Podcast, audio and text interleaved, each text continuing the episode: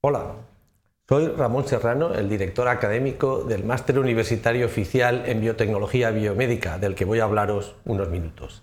Este máster tiene seis años de experiencia y ya ha sido galardonado en 2013 con el premio del Consejo Social al mejor máster de la Universidad Politécnica de Valencia. Eh, en año y medio, unos 90 créditos, eh, enseñamos lo que llamamos biotecnología biomédica, que es la frontera entre la biomedicina, es decir, investigación orientada a la medicina, y biotecnología médica, aplicación biotecnológica a la medicina. Está dirigido a graduados en carreras con conocimientos de biología y de química, como biotecnología, bioquímica, biología, farmacia, veterinaria, medicina.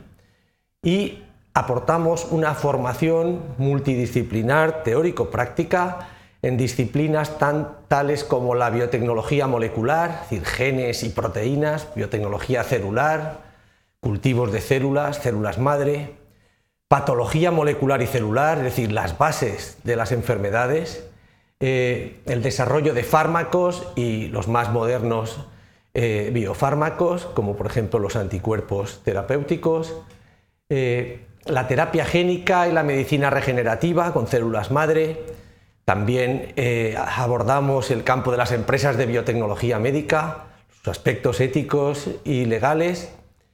Eh, y finalmente hay prácticas en empresas eh, y centros de investigación seguidas de un trabajo final de máster.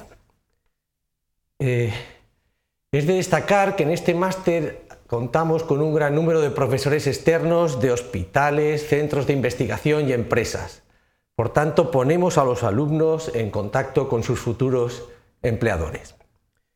Las salidas son de doble orientación, investigadora y profesional, porque esta es la situación de la biotecnología biomédica. Por una parte, eh, pueden encontrar salidas los estudiantes en empresas de biotecnología médica, farmacéutica, de terapias celular higiénicas, diagnóstico, reproducción asistida, forense, pruebas de paternidad.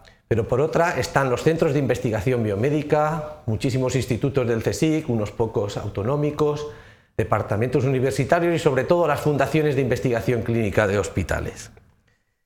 Esta doble orientación del máster lo ha convertido en una titulación única y explica el premio que ha obtenido, como ya mencioné anteriormente.